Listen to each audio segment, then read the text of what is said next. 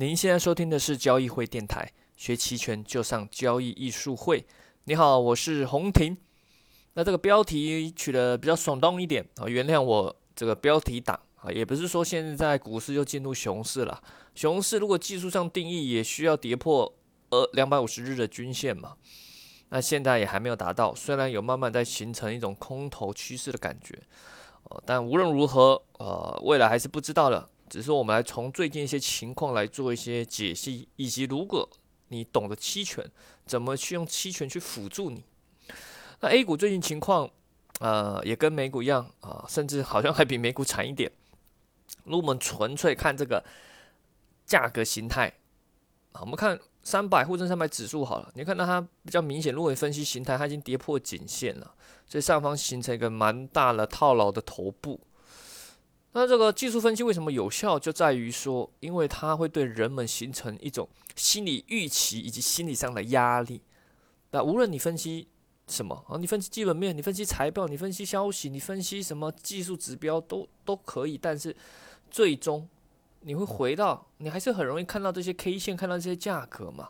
那这个人对图上的这种这个影响又是最直接的，对吧？加上。可能每个人多多少少都会学点什么画线、趋势线、形那个什么形形态区间线，对吧？那这些就会再进一步的反过来影响人们的思考。所以从现在目前这个走势来看啊，是非常不利的，对吧？空头不断的加深啊，趋势不断的走坏，那会给人人们这个买股上的信心上的削弱啊，加上还有美股上的影响。对吧？虽然 A 股跟美股是有一定的区别，毕竟我们还有实施了一些呃，虽然我们要开放国际化，但是毕竟有实施一些货币上的管制嘛，资金的流动没有那么方便，所以要直接的冲击没那么容易。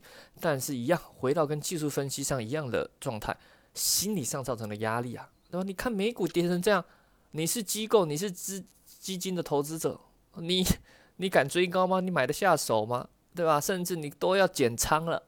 那一样会反过来会影响，那其实股市很大的也是在玩一种心理预期，只要大家没信心，那这个股市就易跌难涨啊！好，现在慢慢的开始出现这样的情况。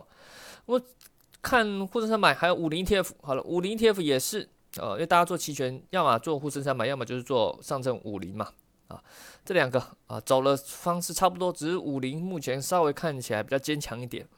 那在期权市场上，他们的隐含波动率也在不断的上升，啊，这个开始出现是从借由下跌才产生隐含波动率的上涨，之前都是在上涨的时候，对吧？价格上涨，隐含波动率容易飙涨，下跌的时候就开始下下降，啊，所谓的同步，但现在不一样了。现在倒过来，而且反而是比较一个正常的情况，就是在股市下跌中，隐含波动率开始上升，也就是比较多人会进来买期权。那大概率通常买的是认沽期权，当然也有人去买认购期权去博反弹，很多抄底嘛，想说损失有限，对吧？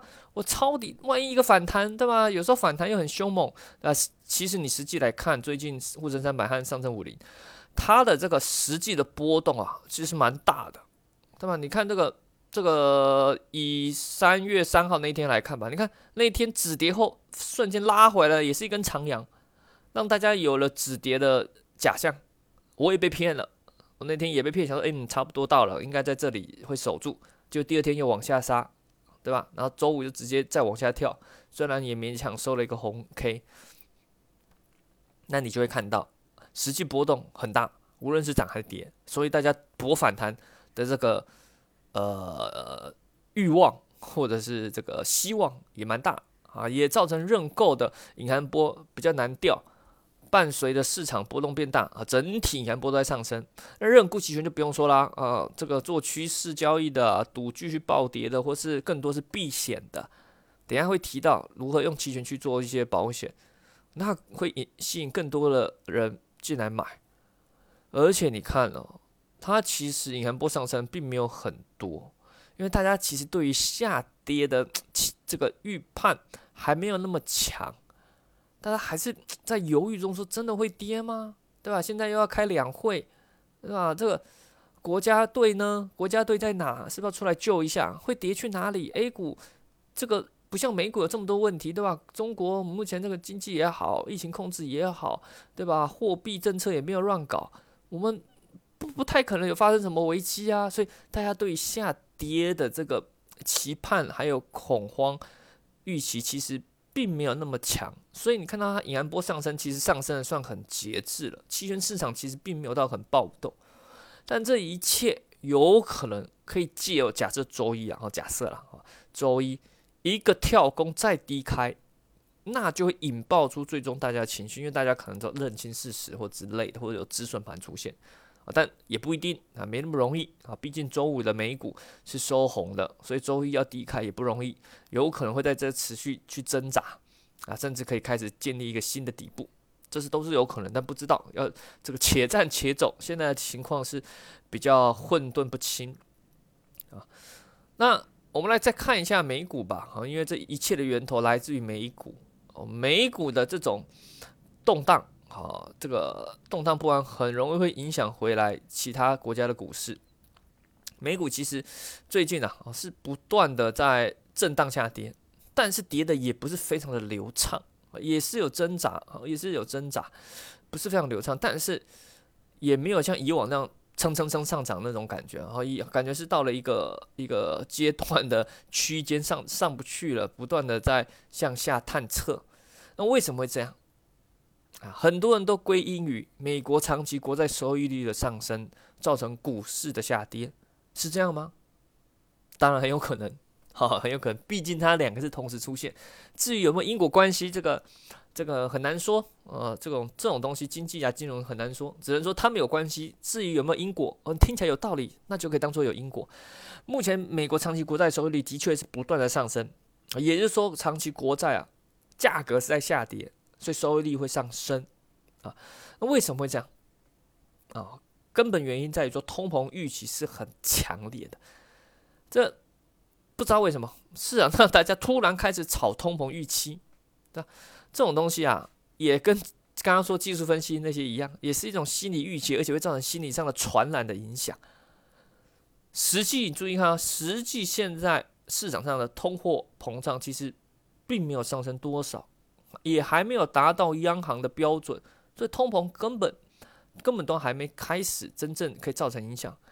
但是大家有了预期嘛，大家预期未来嘛，对吧？像看着哎，原油价格怎么一直在上升？然后你央行又发了那么多钱，对吧？那这个接下来美国又有什么几万亿的要救助啊什么的？那接下来是不是很容易发生通膨啊？对不对？这些都是一些可能造成通膨因素，但不一定会造成通膨。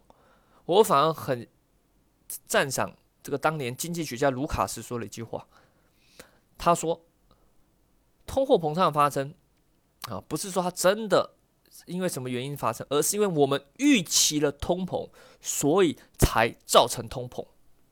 哦，注意哦，是预期了通膨，所以才造成通膨。这个好像是一种心理学家的一个叫什么自我实现，对吧？有没有听过这个术语“自我实现”啊？如果大家都不觉得预期会通膨，这个世上这个这个不会造成什么严重的通膨，就可能只是维持慢慢的增加，慢慢增加。可是大家一旦预期的通膨，心里产生自我实现，对吧？那你你就会看做一些行为。你的观念会影响你的行为，这一些行为去符合通膨，而你的行为又会影响到别人，别人的心理受到影响，又会再影响到别人，所以很容易造成预期。当大家很强烈预期通膨，那就会真正的造成了通膨啊。那这个这样好了，那这这通膨就通膨啊，那跟股票有什么关系？呃，通膨嘛，通膨的上升会影响到债券，那债券收益率一上升，价债债券下。价格下跌，收益率上升，那债券就变得比较划算。投资债券，尤其是国债，国债又几乎无风险，对吧？我买美国国债，你总不可能不还钱吧？概率非常非常非常低嘛。那又安全，那收益率又不错，那我干嘛去搞股票啊，对吧？我现在去搞股票是逼不得已啊，那我逼不得已，没办法买其他债券都太危险，收益率又低，我只好去买股票，而且股票一直涨。但现在这个逻辑如果开始反向回来，那就尴尬了，对吧？如果大家从债券市场上回流资金，有主要是机构了，呃，散户根本就没差啊，散户不会去重视这点的。我主要是机构从股市开始回流到这个债券，那一样会造成一个恶性循环啊。你看到别人跑，你也跟着跑，对吧？股市在开始下跌啊，你也跑就很像那个电影院这个火灾的情况，对吧？不管怎么样，先跑再说啊。好，那回到我们主题，那面对这种情况，你手上如果股票或基金，对吧？尤其最近一年多，有些很多人开始买基金，对吧？怎么办？看到基金一直下跌，对吧？每天打开 A P P 就看到基基金的，尤其是新手，看到基金净值下降了，你很害怕，开始就想说，我是不是是不是我只要不打开它就不下跌，对吧？有一种 迷信，想说，呃，今天是几号？是不是因为我一打开它就会下跌，对吧？造成一种奇怪的心理创伤啊。那如果你是做股票或者做期权的，那还好，你有方法可以救自己。我们可以利用期权去保护嘛？这个如果听我们电台这么多年了，应该多少都知道，对吧？你可以买认沽期权做保护，或者是最简单，也可以买卖出认购期权去做保护。这两种都是一种对冲的方式，当然也可以同时使用哦，也可以，或者是你去做个熊市价差保护也可以，对吧？但首先要思考你为什么要保护，对吧？大家看到一下跌就开始去啊用期权保护啊，或什么或用股指期货保护啊。那你为什么不出场，对吧？你的股票干嘛不出场？你干嘛不止损，或者是搞不好现在早点出场还是止盈的？为什么？对吧？你宁愿去用期权买保险保护，你知道期权买保险也是要付保费的，那也是个成本。如果接下来是挣扎的震荡，是震荡是勉强下跌，甚至陷入震荡，那你期权的保费可能就浪费掉了。所以你要思考你为什么保护啊？一般在外面会我会去教用期权保护啊，他认同一个叫做。尾部型策略，你要用这个东西去面对不确定性，以及把资金效益最大化，你才要去用这类似这样的策略啊。那什么是尾部型策略？其实很简单啊，但这边没有时间说那么复杂。通常在一些培训中会讲的比较细。尾部型策略很简单，就是说你把资金满仓，几乎满仓去使用买入股票，买某些股票，好的大型股票啦，你可以是什么平安银行啊。或者是五零 ETF 啊这些啊大型的好股票，然后是拿出一部分小小资金去买入深度虚值的认沽期权，定期的一直买啊，一次买三个月后的比较长期一点的，这这些这种，这种就是尾部型的策略，这种就是实现真正利用期权去做整个资产的保护哦，你也不用去猜什么时候要下跌啊什么没有，反正上涨你股票也赚，亏一点保费，下跌的时候你期权会赚，股票长期拿哦，这就是一种核心的真正的。做保护以及要做长线投资的方式，但一般人不是嘛，对吧？一般人就就还看到下跌了，好像还要买期权来保护一下哦。除非你机构啦，啊，你要控制你最大回撤，但你自己的账户你控制什么最大回撤？你你要跟谁报告吗？没有吗？还是说你要跟你老婆报告？那老婆说你这亏太多了，不行哦，啊，怀疑你的能力啊，所以你害怕，所以你要控制最大损失。那那可以啊，你有个理由，不然你自己的账户回撤百分之五十会怎么样？对吧？如果你坚信，对吧？那你说我接下来再做一波，它就上来了啊。如果是长期多头信仰的话，当然最简单的还是把 股票止损掉。对，如果已经不行的股票，但对于期权操作者那又不一样了。如果你不是做股票，纯做期权的，那做保护就非常的需要，尤其是裸卖认沽的。裸卖认沽期权呢，就纯粹所谓卖看跌卖认沽期权嘛，是偏多一种做法嘛，做卖方啊偏多。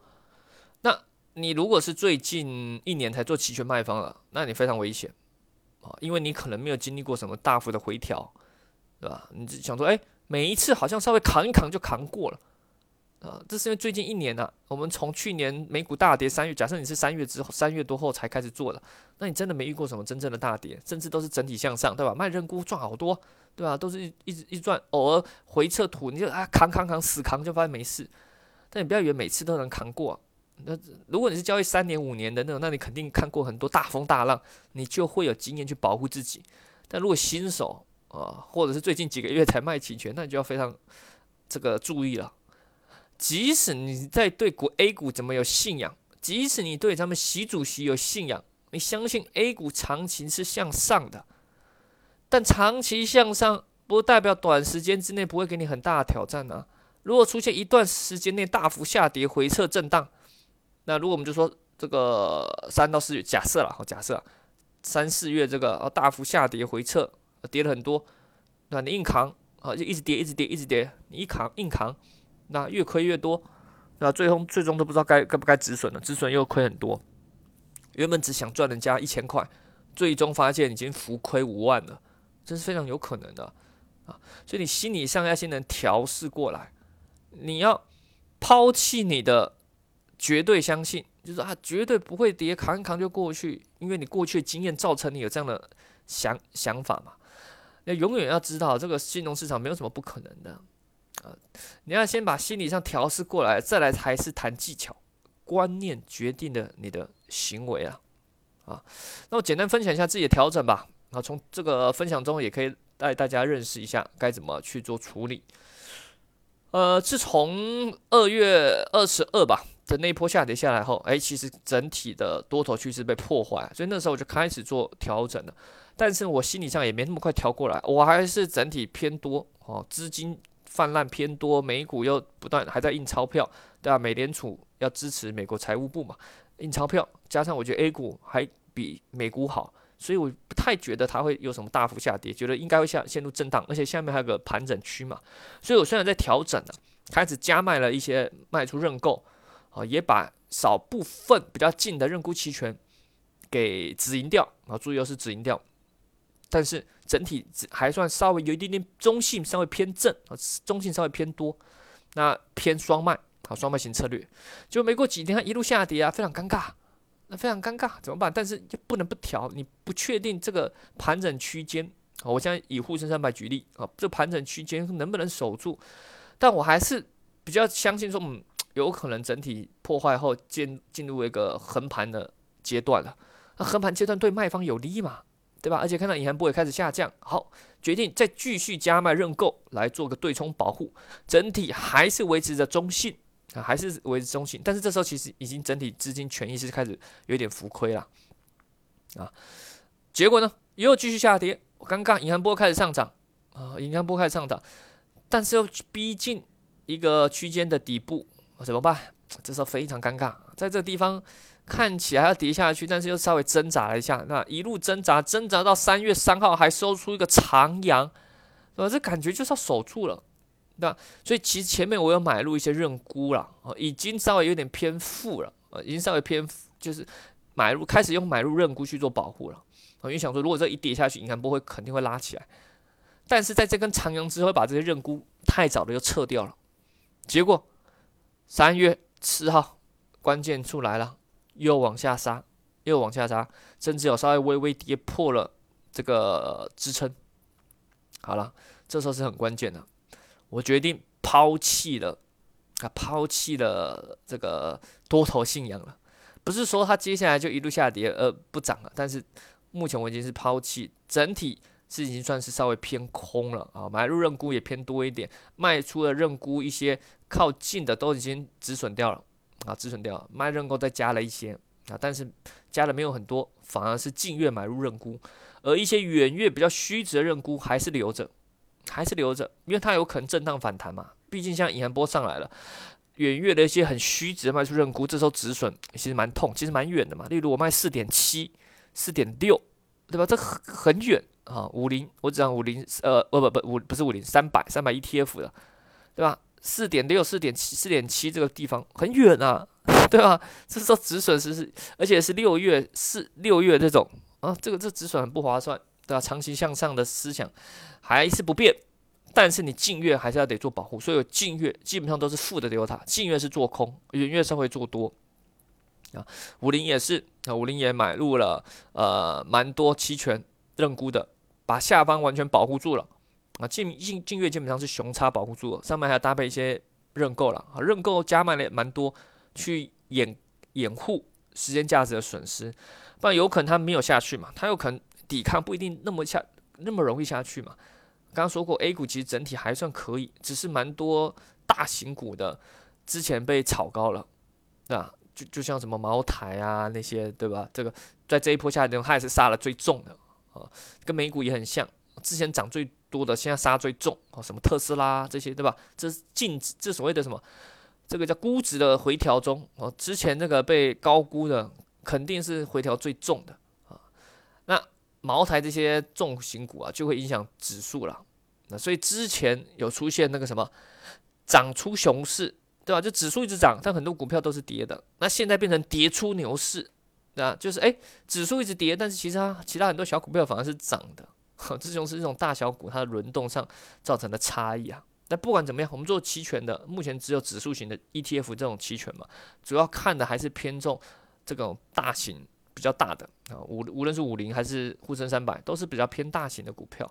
就面对这种回调啊，该做的保护还是要有。不管怎么样，最基本你也要卖出认购去做保护吧，对吧？还有你的卖出认沽，还有的前提，你卖出认购不要卖太近啊，不能一个稍微的一个强力的报复性反弹，你以后被逼的浮亏很大，对吧？你可以卖远一点啊，甚至卖次月的啊去做保护。那你的认沽期权不要不要硬扛啊啊，有可能守住反弹起来，可能，但是呢一。但一下去之后，银行波现在还没真正拉起来啊！真的在一个跳空下去，银行波爆拉的时候，那你这个止损就非常非常痛了，对吧？尤其如果你刚好卖在三百啊，你卖在五点零的这个位置是目前最尴尬的地方，因为如果一跳瞬间跌到五点零，五点零银行波拉到最高，平值时间价值最大，你这时候去止损是最痛、最痛、最痛的。所以啊。还是要有不要有侥幸的心，尤其近月，你远月可能还可以扛啊，近月你没没多久，瞬间你 Delta 就会越付越多，啊，那要进入结算啊，你不逼着你，除非你要接股票啊，如果你铁了心要接股票，卖认沽期权被行权就是接 ETF 嘛，你铁了心就是说我就被行权拿 ETF 就好了，如果你要这样也行，啊，这个心态就很好啊，那那就没再怕了，但如果不是是做投机的，做双卖策略的啊，想要赚人家时间价值的。那你就就要有一定的保护意识了啊，但这保护不是一次调调调到底啊，像我刚刚分享那个，也是一个阶段的不断的调整，不断的调整嘛，因为我们也看不太懂它要怎么走，对吧？但是如果趋势在形成，你要去尊重它。我们经历了前面的蛮长期的多头的思维，所以有时候调成空头思维并不那么容易。那所谓调成空头思维，不是说它就进入熊市，真的开始一路一直跌一直跌，也不一定，但至少。会经历一波蛮大幅的调整期间啊，所以这个要有先有个观念上先转变过来啊，不是叫你说一定要一直做空，但至少要对你的多头部位做保护了嘛，对吧？不然观念只要不调整过来，很多技术上你学再多，你也无法下手。还是回到那句话，观念决定了你的行为。好了，今天就分享到这。那想学更多期权技巧了，欢迎。好，利用策略性学院网站，或者是关注交易艺术会公众号。那最近我们也开了好期权重建班啊，这个在三月底，好是线下课程，当然同时也支支持直播参与。如果你无法来现场的话，你也可以直播参加的。那我们只是讲这个一一系列啊期权的系统性的课程，讲期权的买方，也讲期权的卖方，也讲波动率，那也讲各种策略上实战的变化调整的应用。那讲师是我洪婷，还有 Jack 老师，他还会分享他技术分析、K 线分析上如何搭配期权去做应用。所以啊，如果你是做期权做的很不顺，或者甚至是亏损的，那当然是鼓励你来参加啊！你不仅能学到很多扎实的技巧，也能认识到很多同好对吧？朋友对吧？这些呢也都是我们的学员呐。那他呃老同学，有些可能复训，有些你可以在群里交流啊。他们也都做期权蛮多年了，那。经验也不错啊，那这个可以多多切磋交流啊。如果你有什么呃实战上问题，当然我们现场上交流，或者直接去群里问我们啊，也是非常欢迎的啊。所以欢迎大家参加啊期权重建班第三期啊，在上海啊支持直播，三月底感兴趣的一样可以咨询策略性小姐姐，或者是咨询交易会小秘书，或者是在我们公众号或者是网站，或者在喜马拉雅电台下方留言咨询哦。那我们下期再见啦，拜拜。